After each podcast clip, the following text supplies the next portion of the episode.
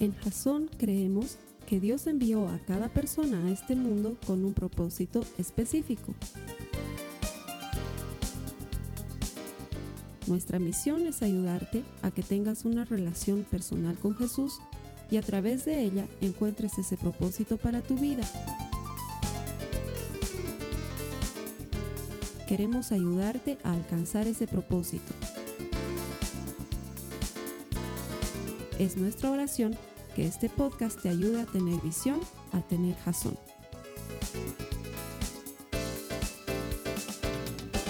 Gracias por conectarte. Bienvenido a Jazón. Ponemos esta prédica en internet, decididos a ayudarte a desarrollar una relación personal con Cristo, convencidos de que todo el que encuentra a Dios encuentra vida, habiendo orado para que tú la encuentres por medio de la eterna palabra de Dios. Esto no puede fallar. Dios está llamando a la puerta de tu corazón y Él quiere encontrarse contigo. Ábrele, escucha su palabra y ve cómo se transforma tu vida y nunca más vuelve a ser la misma. Bienvenido, estoy seguro que el Señor te va a hablar hoy. A las personas que vienen aquí cada semana les agradezco el venir a la iglesia. Qué bonita iglesia es Jasón, ¿te has dado cuenta? Es una linda iglesia, es un lindo lugar para crecer en el Señor. Te encuentras con hermanos bien chéveres, como dirían así nuestros hermanos caribeños. Hermanos bien chéveres, gente bien linda. Si, miras a tu alrededor es gente linda, gente en la que te puedes apoyar, gente que está dispuesta a darte una mano, ayudarte.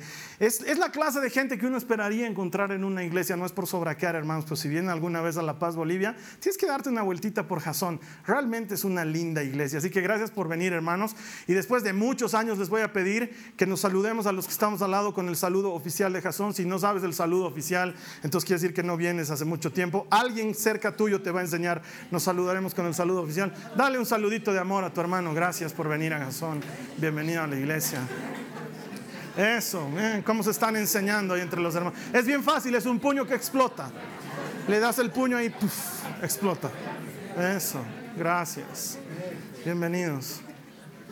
Bueno, pues ahora vámonos a lo nuestro. Estamos en una serie que considero es muy especial, muy importante. No que las demás series no lo sean, pero de cuando en cuando tenemos que hablarle a la gente sobre marcar la diferencia en un mundo donde lo normal se echó a perder. Porque sé que vas a estar de acuerdo conmigo en este asunto. Lo normal se echó a perder.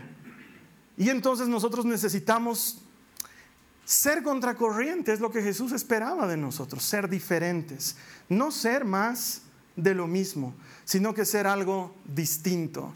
Y así hacer que el reino de Dios se instaure en esta tierra y empecemos a vivir los beneficios que hay al vivir en Cristo. De eso hemos estado hablando las pasadas semanas y el tema de hoy lo, he titulado Piedras Vivas porque vamos a ver cómo Pedro, este estudio de la carta de Pedro, cómo él nos sigue instruyendo cómo llevar una vida diferente. Me llama la atención que Pedro, llamándose Pedro, porque ese nombre se lo puso Jesús, no se llamaba así, se llamaba Simón. Pero Jesús dijo, no, no, no me gusta eso de Simón. Yo a ti te voy a decir Cefas, que en arameo quiere decir piedra. Y desde ese momento todo el mundo le decía piedra. Y este piedra viene y nos habla de ser piedras vivas hoy, en su segunda carta. Él que tiene experiencia en ser peñasco, él nos va a enseñar cómo tú y yo podemos ser piedras vivas, qué significa todo esto. No olvides el contexto. Esta carta está dirigida a un grupo de cristianos muy grande y muy perseguido, que está viviendo en una época de mucha opresión. Nerón es el emperador romano y ha decidido perseguir y ajusticiar hasta el último cristiano, porque aunque él es el autor del incendio que hubo en Roma, los ha culpado a los cristianos y la gente los está persiguiendo por todas partes. Han sido deportados de Roma, viven en lugares alejados y a esta gente Pedro les pide que no pierdan las esperanzas y que mantengan su fe en Jesucristo. Esto sucede más o menos entre el 60 y el 65 después de Jesús. Y cinco años más tarde sucedería algo terrible. La historia cuenta que Jerusalén fue sitiada.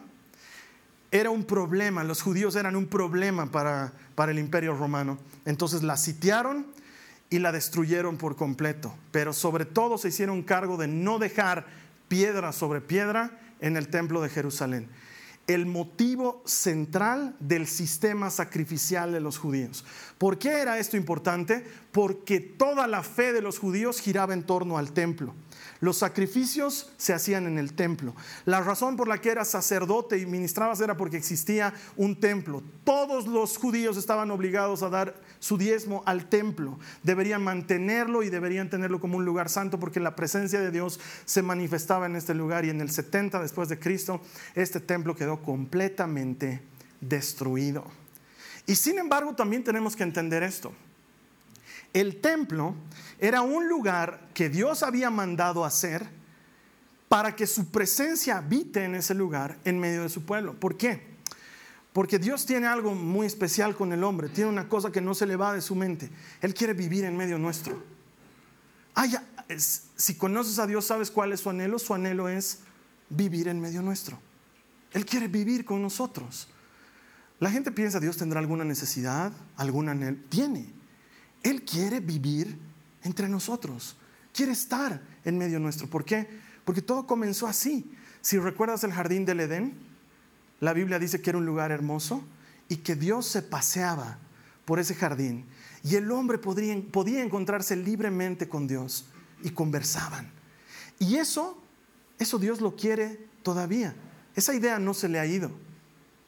Ese encuentro especial en un lugar donde Él pueda conectarse contigo. Él lo quiere seguir teniendo y cuando le, ordena a Moisés construir esa carpa móvil en el, en el desierto, el tabernáculo de reuniones, el tabernáculo está cargado de figuras que nos hacen referencia al jardín del Edén, el lugar donde residía la presencia de Dios. Y luego Dios por medio del profeta Joel nos promete diciendo en los últimos días derramaré mi espíritu sobre toda carne. El plan intencional de Dios es vivir en nuestros corazones, vivir dentro nuestro. De hecho, si has visto el final de la película, así termina la película. Dios habitando en medio de su pueblo. Y dice que no hará falta sol porque Él será luz para los suyos. Él quiere vivir en medio nuestro. Ese es su más grande anhelo.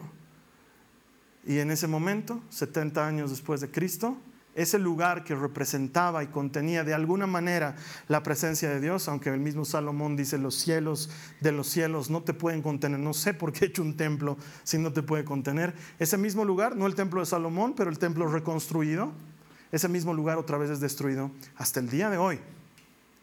Los que han tenido oportunidad de visitar Tierra Santa han podido ver que ya no hay templo. No había sido mentira, no hay. Solo queda un pequeño muro de lo que fue el templo. Y todos los días los israelitas van a llorar a ese muro por la ausencia de su templo. Y sin embargo, Dios no está tan interesado en el templo físico como en el templo que tú y yo podemos ser. Y ahí es donde Pedro comienza a hablarnos en el segundo capítulo de esta maravillosa carta. Si me acompañas, por favor, al primer versículo del segundo capítulo y vamos a leer hasta el verso 3.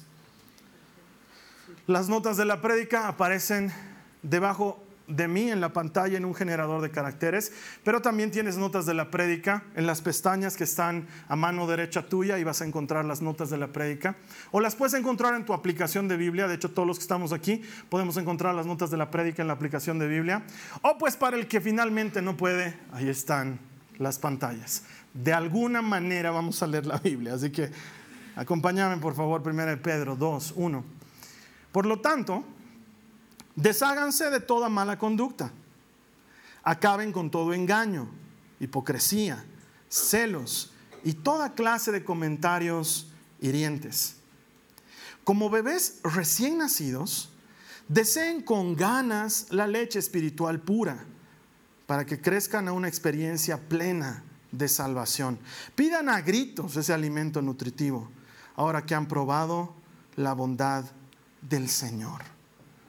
Pedro comienza instruyéndonos respecto a la alimentación que deberíamos tener como cristianos. Es más, dice que deberíamos estar desesperados por alimentarnos. ¿Para qué? Para experimentar la salvación plena. Hace un momento una hermana me hacía una pregunta que considero muy pertinente. Me decía, la semana pasada mientras tú predicabas nos dijiste que vamos a ser juzgados por nuestras obras y sin embargo también leo en la palabra de Dios que el ladrón que muere al lado de Jesús se va al cielo de inmediato por creer en Jesús. ¿Y cómo funciona esto? Me parece una pregunta muy pertinente y la razón es la siguiente, la salvación es gratis, pero luego de la salvación tenemos que dar fruto. El ladrón no tuvo tiempo para dar fruto. Salvación garantizada. Estás con Cristo ese mismo momento. Jesús le dice, hoy mismo estarás conmigo en el paraíso. No tuvo tiempo para dar fruto, pero nosotros, nosotros sí que tenemos tiempo. La salvación plena involucra no un cambio de moral, eso lo veíamos la semana pasada, sino un cambio de vida. Jesucristo no quiere hacerte mejor, Jesucristo quiere que nazcas de nuevo. Cuando Nicodemo se le acerca una noche a Jesús para charlar sobre este tema, Jesús le dice, es necesario nacer de nuevo. No le dice a Nicodemo, es necesario que te vuelvas buen tipo. Es necesario que mejores, hermano, que hagas un progreso en tu vida. No, necesitas nacer de nuevo. El desarrollo del ser humano como individuo es bueno, es útil, pero es limitado. Pero nacer de nuevo te ayuda a vencer todas aquellas cosas que como persona no puedes vencer. Por eso Pedro, conocedor de esto, te dice, quita todo esto malo de tu vida, todas estas malas costumbres y alimentate bien. Alimentate bien. Has nacido de nuevo en Cristo, necesitas alimentarte con leche pura. ¿Qué pasa si nosotros a un bebé le damos un fricasé, fricasé por si acaso aquí en Bolivia es una sopa hecha de cerdo que tiene mucho picante si quieres o poco picante si no te gusta el picante, pero que de todas maneras ya por el cerdo es pesada. Es deliciosa pero es pesada. ¿Qué pasa si tú a un bebé le das fricasé? No, ahí tiene tres mesecitos y dices ya mucha leche le estamos dando. Le entraremos a un fricasé para que se vaya acostumbrando a la cultura culinaria de nuestro país. Entonces le entras al fricasé. En mamadera le daremos bien calientita. Obviamente eso sería una catástrofe, ese bebé terminaría en una clínica de seguro. ¿Por qué? Porque necesita alimentarse de algo que es coherente con quien ha nacido de nuevo. Y sin embargo, pasan los años, tu estómago madura, eres capaz de comer cualquier cosa y la leche sigue siendo necesaria. Es un alimento fundamental. Salvo que seas intolerante a la lactosa, la leche forma parte de casi todos los alimentos que consumimos es parte de una alimentación sana y diaria. ¿Y sabes qué? Pedro dice, tienes que alimentarte de lo que es importante y de lo que es necesario. Y deberías estar desesperado por alimentarte de esta leche. Y me imagino que muchos o se conectan por este motivo o vienen a la iglesia el domingo porque están desesperados de recibir la palabra de Dios, que es alimento sólido y sano. Pero esto no debe jamás limitarse a un solo día de la semana. No puede ser así. El cristiano necesita alimentarse continuamente. A ver, come solo los domingos? Come solo los domingos, hermano. Y de lunes a sábado no comas nada. Vas a terminar mal.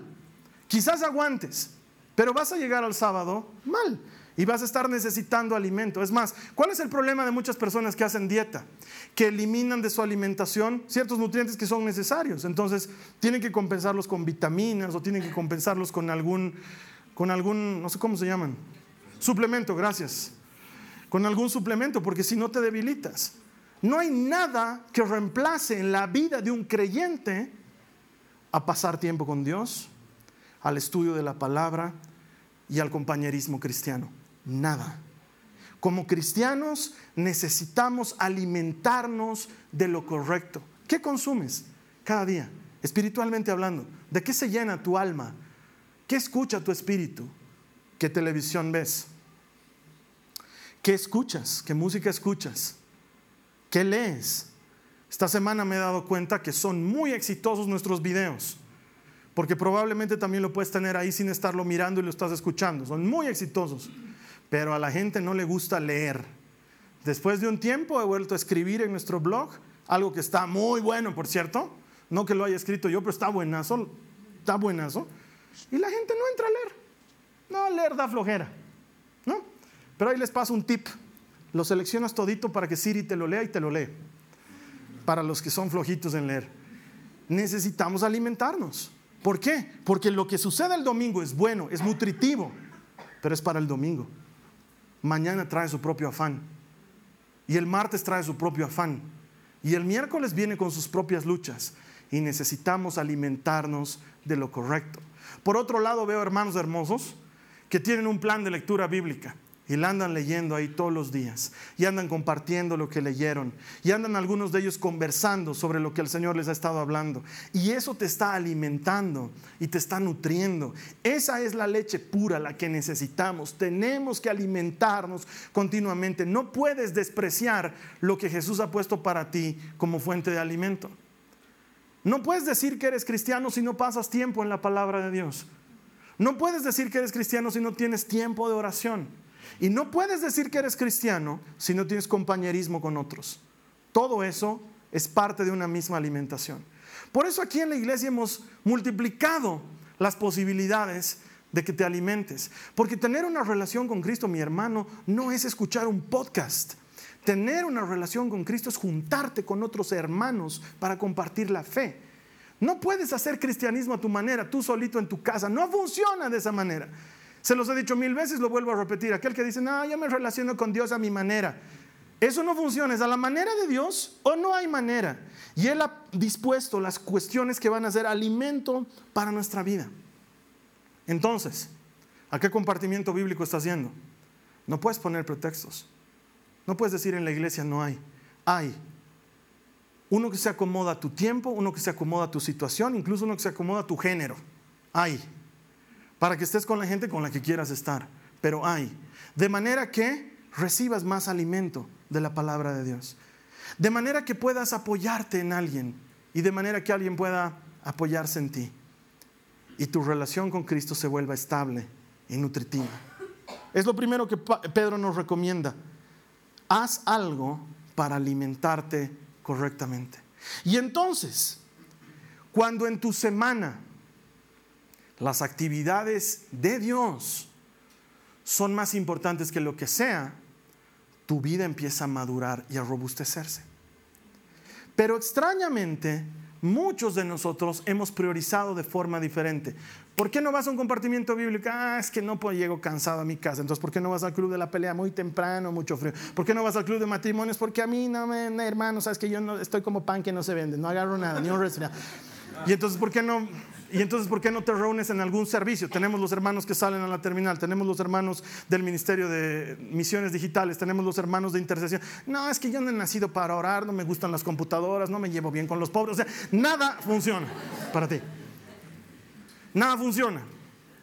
Yo me acuerdo que cuando era muy jovencito y conocí a Cristo, mi líder en ese entonces, que, era mayor que yo, eh, eh, cristiano extraordinario. Yo lo admiro mucho y lo he admirado mucho durante mucho tiempo por los dones que el Señor le había dado. Pero él me contaba lo que le pasaba a él cuando era chango. Él quería entrar en el ministerio de música, muy buen músico, por cierto. Entró al ministerio de música. El ministerio de música estaba conformado por personas mayores que él. Entonces resulta ser que un día él no fue al ensayo porque tenía un partido de básquet en su colegio. No fue al ensayo de música. Cuando fue al siguiente ensayo se encuentra con que otro estaba con la guitarra colgada.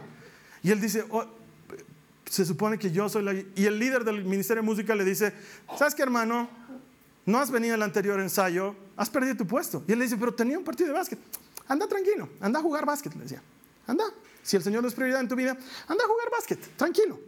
Y desde esa vez se quedó para nosotros la frase de anda a jugar básquet como sinónimo de el Señor no es prioridad en tu vida. Entonces cuando estábamos en una reunión y alguien faltaba, decían, ha debido ir a jugar básquet. Es lo que decíamos. ¿Sí? Entonces, o algún hermano venía y ponía pretextos de que saben qué, se me está complicando. Tranqui hermano, anda a jugar básquet, tranquilo, no hay ningún problema. Y esa era nuestra manera de decir, ¿sabes qué? Dios todavía no es el número uno en tu vida. Porque cuando Dios es el número uno en tu vida, no hay parrillada de amigos, ni reunión de familia, ni nada que impida que te acerques a Dios, porque eso es prioridad en tu vida. Es más, ordenas tu vida alrededor de tus actividades en Dios, cuando Dios es tu prioridad. Pero cuando no es tu prioridad, ordenas a Dios alrededor de tu vida. Y hay una diferencia abismal.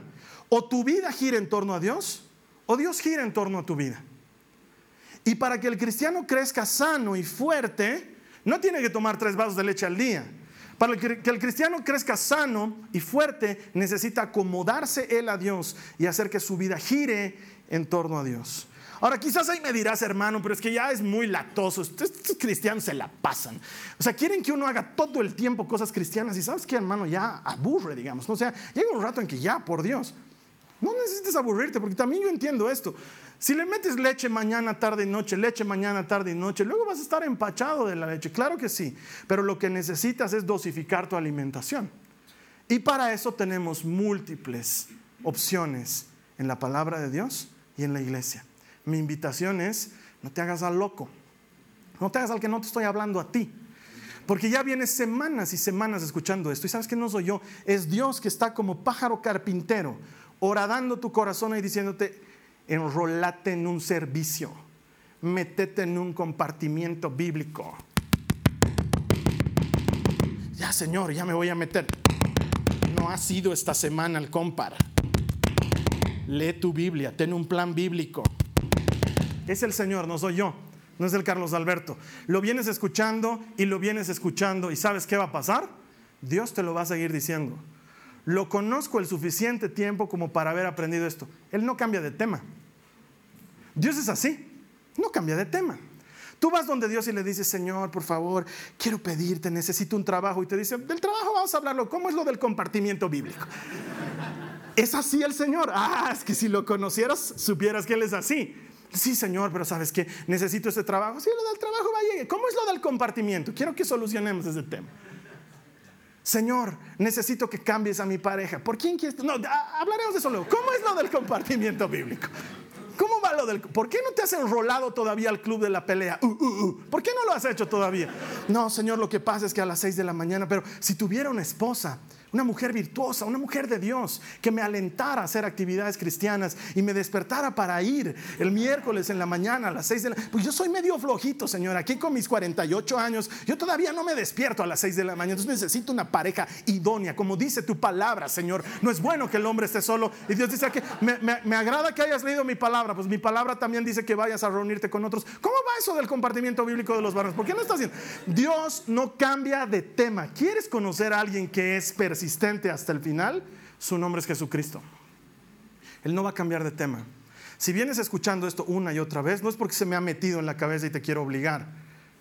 Es porque Dios quiere decirte, no es suficiente un día a la semana. No lo es. Es una lucha desigual. Tienes que alimentarte de leche pura. Es lo que dice el Señor. Y luego sigue hablando Pedro y sigue dando instrucciones. Dice, y ustedes, estoy en el verso 5, y ustedes son las piedras vivas con las cuales Dios edifica su templo espiritual. Quiero que recuerdes que en el momento en que Pedro escribía, todavía había el templo físico. Pero aquí nos muestra que Dios está más interesado en el templo espiritual. Además, dice, son sacerdotes santos. Por la mediación de Jesucristo, ustedes ofrecen sacrificios espirituales que agradan a Dios. Todo esto de la leche espiritual nos ayuda a edificar el templo de forma individual.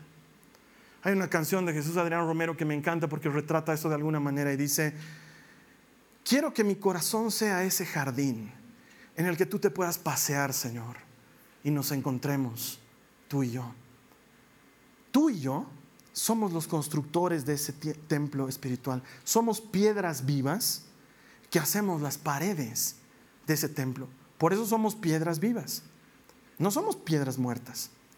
Somos esas piedras vivas que servimos para edificar un templo que no perece, sino que permanece. Esa eternidad que Dios ha sembrado en nosotros y que vamos a experimentar plenamente cuando nos encontremos con Él, comienza cuando tú te haces piedra viva en este mundo para construcción de su templo en ti. Tú eres el templo del Señor. Estar consciente de que somos el templo del Señor no solamente nos ayuda a mantenernos puros y limpios, que es lo obvio, nos ayuda a entender que nuestra comunión con Él debe ser permanente. Porque en lugar de haber elegido Él vivir en un templo hecho por manos de hombres, ha escogido vivir en nosotros, en tu corazón, en el mío. Podía haber elegido cualquier otro lugar. Él es el dueño del universo. ¿Te imaginas cuántos lugares extraordinarios existen en el universo que ni siquiera imaginamos cómo son de hermosos? Y Dios podría estar viviendo ahí, pero eligió vivir en tu corazón. Eligió vivir contigo, en tu día a día, para que en lugar de ser una persona más, seas una piedra viva del templo de Dios. Entonces, donde tú vas, la presencia del Señor va contigo. Donde tú vives, la presencia del Señor vive. Con la gente que tú te contactas y te conectas, la presencia del Señor se contacta y se conecta. No hace falta que vaya el pastor a orar por el enfermo, puedes ir tú, tú eres piedra viva, eres el templo del Espíritu Santo, tú puedes orar por esa persona. No hace falta que el pastor vaya a bendecir tu negocio, no que no quiera hacerlo. Si quieres, vamos con el mayor gusto, pero puedes hacerlo tú. ¿Por qué? El mismo Espíritu que habitó en Jesucristo y que lo levantó de la tumba vive en ti. Ha decidido hacer su habitación en tu corazón. Somos piedras vivas y las piedras vivas sirven para apoyarse entre piedras. Cuando vas a construir un muro necesitas que una piedra apoye a la otra piedra. Por eso nos necesitamos como cristianos. Por eso la actividad del domingo no es todo lo que debe hacer el cristiano, porque el domingo no te da, ¿no ve? Para conectarte con las demás personas y para hablar y charlar y que te importen un poquito. Pero luego cuando lo ves en una actividad extra en la semana, ahí puedes hacer de piedra viva para esta persona. Así nos hicimos piedras vivas mi esposa y yo. Te voy a contar cómo fue la cosa. Nosotros nos conocemos hace poco más de 26 años. Éramos amigos siempre, tan amigos que nos peleábamos, nos abuenábamos, nos peleábamos, nos abuenábamos. Muy buenos amigos, de esos amigos que son como hermanos y se pelean. ¿sí? Ella me prestaba sus blusas, yo le prestaba mis camisas. No, no, no era así. Eso no, no era así. Eso no era así. No era así.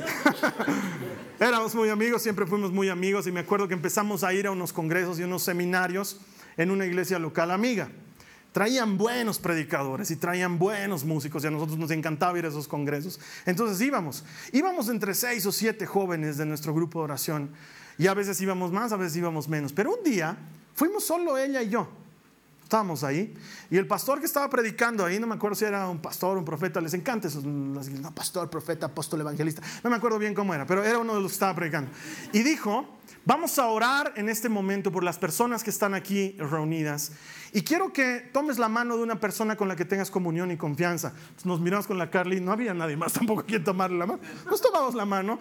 En ese momento éramos solo amigos. Probablemente ella ya estaba enamorada de mí. Es difícil no hacerlo. es difícil, yo sé, es difícil. Nos tomamos de la mano y el pastor es empieza a orar y dice, Señor, haz que estas personas que están tomadas de la mano, juntas, se transformen en un ladrillo el uno para el otro y edifiquen un muro grande y fuerte juntos. En ese momento la Carla y yo no teníamos idea por qué estaba orando, pero orábamos con, intensidad y con fe, creyendo que Dios nos iba a utilizar para hacer muro de alguna construcción que Él quería hacer de algo para la iglesia, eso es lo que pensábamos en ese momento. No teníamos idea que el Señor nos estaba hablando ya desde entonces, porque desde entonces cuando nos casamos han pasado buenos años, ¿sí? Pero desde entonces hasta ahora nos damos cuenta recién que el Señor nos estaba llamando ya a ser piedras vivas el uno para el otro. Eso es vital. No solamente en el matrimonio, que es alucinante, pero en el cuerpo de Cristo. Ser apoyo el uno para el otro. Ser soporte el uno para el otro. Y saber que hay alguien que te está conteniendo mientras tú estás avanzando en Cristo. La vida solo es muy difícil, pero cuando tienes a alguien que te apoye es completamente distinta. Y por eso Eclesiastés dice, son mejor dos que uno, porque pueden apoyarse y pueden sostenerse y pueden salir juntos adelante. Y sabes qué, hermano, tal vez tú estés, como he dicho hace un momento, con pan que no se vende. Y dices, ay, hermano, yo no agarro ni un resfrío, pero aquí está la comunidad. Si tú no te metes a la comunidad, no esperes que la comunidad venga a meterse contigo. Tú te tienes que involucrar, tú tienes que ir a buscar el servicio, tú tienes que ir a buscar el grupo de hermanos y luego ellos van a ser piedras vivas para ti. Tú vas a poder soportar a alguno y ellos te van a soportar a ti. Literalmente a veces hay que soportarte. Yo sé que hay hermanos que me van a decir, es que yo no quiero ese compartimiento porque hay un loco en ese compartimiento. tengo que decirte, hermano, es ley universal. En todo compartimiento tiene que haber un loco. Es ley universal.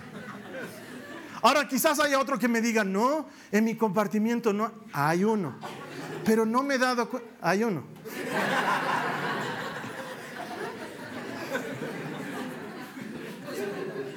Hay uno siempre.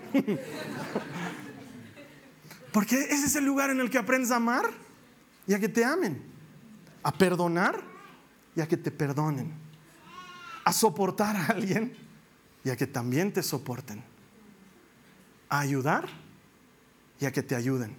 Hay gente que es extraordinaria para ayudar, pero no puedes ayudarles. Todavía hay algo de soberbia guardada ahí adentro y no quieren que nadie los ayude. Ellos ayudan mucho, son generosos y ayudadores, pero ayudarles a ellos es bien difícil. Y la comunidad pequeña Quita esa soberbia y deja que te ayuden y te transformes en una piedra viva más al lado de otra piedra. Y así cumplimos el mandato de Jesucristo. Ayúdense mutuamente a llevar las cargas los unos de los otros, cumpliendo así la ley de Cristo. Para eso somos piedras vivas, para sostenernos unos a otros.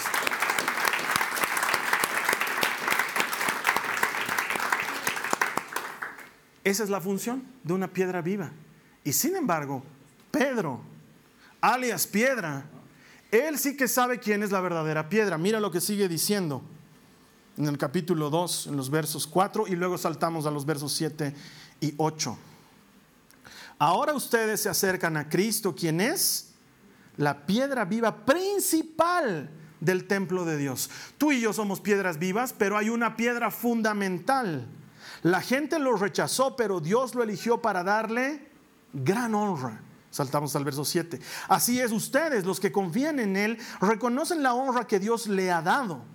Pero para aquellos que lo rechazan, la piedra que los constructores rechazaron ahora se ha convertido en piedra principal. Además, Él es la piedra que hace tropezar a muchos, la roca que los hace caer. Tropiezan, ¿por qué? Porque no obedecen la palabra de Dios. Y por eso se, se enfrentan con el destino que les fue preparado. Uy, qué dura la palabra, sí, la palabra te confronta. La palabra no es para venirte a hacer sentir bien. La palabra es para venir a mostrarte en qué estás dando fruto y en qué no estás dando fruto. Cuando estás dando fruto te hace sentir bien, pero cuando no estás dando fruto te confronta contigo mismo para que encuentres la necesidad de pertenecer a Cristo y permanecer en Él. Por eso los cristianos somos diferentes porque somos una contracultura. Y aquí Pedro nos está hablando de la verdadera roca. Jesús es la base de la construcción. Y su yugo, ¿te acuerdas que Jesús habla muchas veces de su yugo? Él dice, lleven mi yugo. Se está refiriendo a su modelo, a su doctrina, a su enseñanza, a la línea central de lo que él enseña. Su yugo es una contracultura. Ser cristiano no es ser igual a los demás. ¿Qué es lo normal? Lo normal es que alguien te insulte y tú no insultes de vuelta. Eso es lo normal. Lo normal es que alguien te haga daño y tú le hagas más daño todavía. Ah, te has metido conmigo, no sabes con quién te has metido. Eso es lo normal. Lo normal es que alguien te pegue y tú le armes un pleito. Lo normal es que alguien te rechace y tú lo rechaces dos veces. Pero Jesús es diferente. Es una contracultura. Y por eso la Biblia dice que muchos tropiezan en Él. Porque lo normal es que te peguen y tú pegues de vuelta, pero con Cristo lo normal es que te peguen y tú des la otra mejilla. Y no estamos dispuestos a eso. Porque no es lo normal del mundo, pero es extraño. Que la gente te odie y te haga daño, debes tener ahí un par que te están haciendo daño. ¿No tienes gente que te hace daño? Pero para Cristo el tema es orar por los que te hacen daño. Bendecía a los que te persiguen. Ama a los que no te quieren. Esa es una contracultura. Es algo diferente. Es aprender a orar por los que no te quieren pero por los que no te quieren de verdad. Por eso muchos tropiezan en esa piedra, porque no están dispuestos a que la base sea la correcta, a hacer las cosas como Cristo quiere. Porque muchos dicen, ah, Jesús, eh, hermano, pero Jesús nos mandó a ser mansos, pero no mensos, a mí nadie me va a abusar. Yo no estoy diciendo que te abusen, yo estoy diciendo que marques la diferencia en un mundo que está mal. Yo estoy diciendo que hagas lo que Jesús dice que tenemos que hacer. ¿Por qué? Porque Él es la piedra fundamental. Y debemos recordar este pasaje. Jesús está hablando con sus discípulos y les dice, el hombre que escucha mis palabras y las pone en práctica es como un hombre sabio que construyó sobre la roca. Vino la tempestad y azotó la tormenta sobre su casa, pero ésta se mantuvo de pie porque estaba construida sobre la roca. Pero aquel que escucha mi palabra y no la pone en práctica es como aquel necio que construye su casa sobre la arena. Viene la tempestad, azota la tormenta y su casa queda destruida porque construyó sobre arena. Estoy en la obligación como pastor de decirte que o construyes sobre la roca o la roca te cae encima. Es algo que no estamos preparados para escuchar, pero que alguien debe decírnoslo.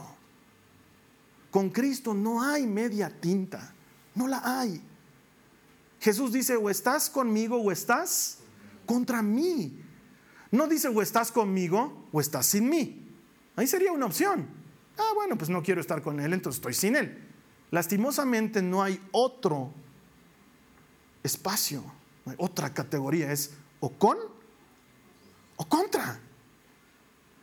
O la roca es tu base y sobre ella construyes tu vida, o tropiezas sobre la roca. No hay otra opción. No hay otra opción. Entonces, hermano, ¿qué quieres decir con eso? Que las personas que no lo conocen tropiezan sobre la... Ajá. Ajá. Y es más, muchos que lo conocen, al no poner en práctica su palabra, adivina con quién tropiezan. Con Cristo. Él es la piedra que escandaliza, la piedra que hace tropezar al que no camina según su palabra. Entonces la gente dice, uy, es un evangelio muy duro de escuchar. También lo fue para los discípulos. Muchos de ellos lo abandonaron. Pero Pedro se quedó. Pedro estuvo ahí. Y Jesús le dijo, ¿quién dicen ustedes que soy yo? Y Pedro dijo, tú eres el Mesías. ¿A dónde iremos lejos de ti? Solo en ti encontramos palabras de vida eterna. A ese Pedro Jesús le dice, por eso ya no te vas a llamar Simón, nombre más chafa. Te vas a llamar piedra. Y vas a ser una buena piedra. Va a ser una piedra sólida. Va a ser una piedra fuerte. Hermana, hermano, nosotros vamos a elegir si queremos ser piedras vivas y estar pegados a la piedra fundamental o si queremos tropezar en la piedra. Construir nuestra vida sobre la roca y ser diferentes y estar preparados para ser diferentes y saber que eso va a tener un precio allá afuera. O tropezar con la piedra y ser normales y eso también va a tener un precio. Todo lo que el hombre haga tiene un precio. Entonces, hermanos, esto no es una predicación de temor, es una predicación de ajustar bielas. Tienes que entrar otra vez en el camino. ¿Estoy edificando sobre roca o sobre qué estoy edificando? ¿Sobre qué estoy construyendo mi vida? ¿Sobre la piedra fundamental que es Cristo o sobre otra cosa? Porque la tempestad va a venir y la tormenta va a azotar, si no es que ya vino y ya azotó. Y si tú estás construyendo sobre Cristo, tu casa va a permanecer firme porque así permanece quien edifica sobre la roca. Los cristianos no edificamos nuestra vida sobre nuestros logros, no edificamos nuestra vida sobre nuestro currículum o sobre nuestro hermoso linaje familiar. Puedes ser un hijo de nadie, puedes no haber aprendido un mango en la vida, pero cuando edificas sobre Cristo, tu vida se endereza. Allí es cuando vas a aprender, allí es cuando vas a tener linaje, allí es cuando vas a adquirir verdadero valor. En Cristo encontramos identidad. Es en esa roca en la que tenemos que construir. Y tú eres esa piedra viva. Esta carta fue escrita para ti, para que siglos después la escuches y la pongas en práctica. Y seas como ese hombre sabio que construyó sobre la roca. Entonces ahí te puedo garantizar, no yo, pero la eterna palabra de Dios y la promesa de Jesucristo, que la tormenta puede venir, no estamos exentos de sufrimientos. Que la tempestad puede azotar. A los cristianos también nos puede ir mal. Pero tu casa va a permanecer firme. Porque Él es la roca. Y sobre Él nada se pierde. Esa es la invitación de Jesucristo esta mañana para ti. ¿Qué tal si oramos para enderezar nuestra senda? La palabra de Dios dice que Él es quien endereza nuestras sendas. ¿Cuándo? Cuando lo ponemos en el primer lugar, eso está en Proverbios en el capítulo 3, Él dice, no confíes en tu inteligencia, no confíes en ti mismo, sino que reconoce al Señor en todos tus caminos y Él enderezará tus sendas. Este es el momento de volverse a Dios, de reconocer que somos piedras vivas y apoyarnos sobre la piedra fundamental. Y Él, Él va a enderezar tu senda. Si es lo que quieres hacer, si es tu voluntad y tu deseo, porque esto es voluntario, no es obligado, te invito a que cierres tus ojos, ores conmigo al Señor. Señor Jesús, me entrego a ti para que endereces mi camino. Reconozco que han habido áreas en las que me he inclinado por el lado incorrecto. Han habido momentos en mi vida en los que he construido sobre arena. Me he equivocado, Señor. Hoy lo reconozco. Y hoy voluntariamente elijo apegarme a ti, ser piedra viva y apoyarme en la piedra fundamental que eres tú, Jesucristo. Escojo, Señor, construir sobre la roca. Y así, Señor, cumplir tus mandamientos. Señor Jesús, ayúdame. Sé tú mi apoyo. Sé tú mi fuerza. Solo no lo puedo hacer. Pero contigo, tú y yo somos mayoría y nada puede detenerme. Te doy gracias Jesús por tu palabra. La abrazo como mía. En el nombre de Jesús. Amén. ¿Cómo te has estado alimentando últimamente? ¿Qué ha estado entrando en tu espíritu? Tal vez es un buen momento para cambiar la dieta. Dale campo a Jesús. Ahí tenemos una aplicación de Biblia muy buena que la puedes encontrar en cualquier dispositivo móvil. Es gratuita, se llama YouVersion o la Bible App, así la conocemos todos. La encuentras, te la descargas, es gratis, eliges el plan de lectura que quieras, eliges el idioma que quieras, eliges la versión de Biblia que más te guste y empiezas a alimentarte de la eterna palabra de Dios. Luego, empiezas a armar una pequeña comunidad con otros, compartir la Biblia con otros hermanos que creen lo mismo. Es increíble, pero en cuanto uno empieza a caminar en Dios, las personas empiezan a añadirse a nuestro lado y Él prepara camino para los que creen en Él. Luego tú y yo nos transformamos en evangelizadores de su palabra, aquellos que llevamos su palabra a gente que no la conocía todavía y hacemos llegar este evangelio hasta el fin del mundo. ¿Para qué? Para que luego todos reunidos, esto va a pasar contigo y conmigo en algún momento, todos vamos a estar reunidos en una mesa espectacular. Se va a llamar la fiesta las bodas del Cordero. Ahí estaremos todos aquellos que hemos sido lavados por la sangre del Cordero. Ahí vamos a celebrar juntos que todo el que encontró a Dios encontró vida y de eso puede ser parte tú. Así que ¿por qué no le compartes esto a alguien más? Hazle esa ayuda, hazle ese servicio. Vas a estar haciendo un favor eterno. Nos vemos aquí la, siguiente semana, ¿te parece? Vamos a seguir compartiendo más sobre la carta de Pedro. Hay todavía mucho más por escarbar y en tanto tú y yo nos volvamos a encontrar, que sea una semana de paz y de gracia, que allí donde estés, el Señor haga resplandecer su rostro sobre tu vida. Te veo aquí la siguiente semana. Amén. Esta ha sido una producción de Jason Cristianos con Propósito. Para mayor información sobre nuestra iglesia o sobre el propósito de Dios para tu vida, visita nuestro sitio web www.jason.info. Allí encontrarás muchos recursos para animarte en tu relación con Dios, enseñanzas, nuestro blog, prédicas y mucho más. Te lo deletreamos www.jazon.info. También puedes visitarnos en nuestro sitio en Facebook www.facebook.com barra Que Dios te bendiga abundantemente. Muchas gracias.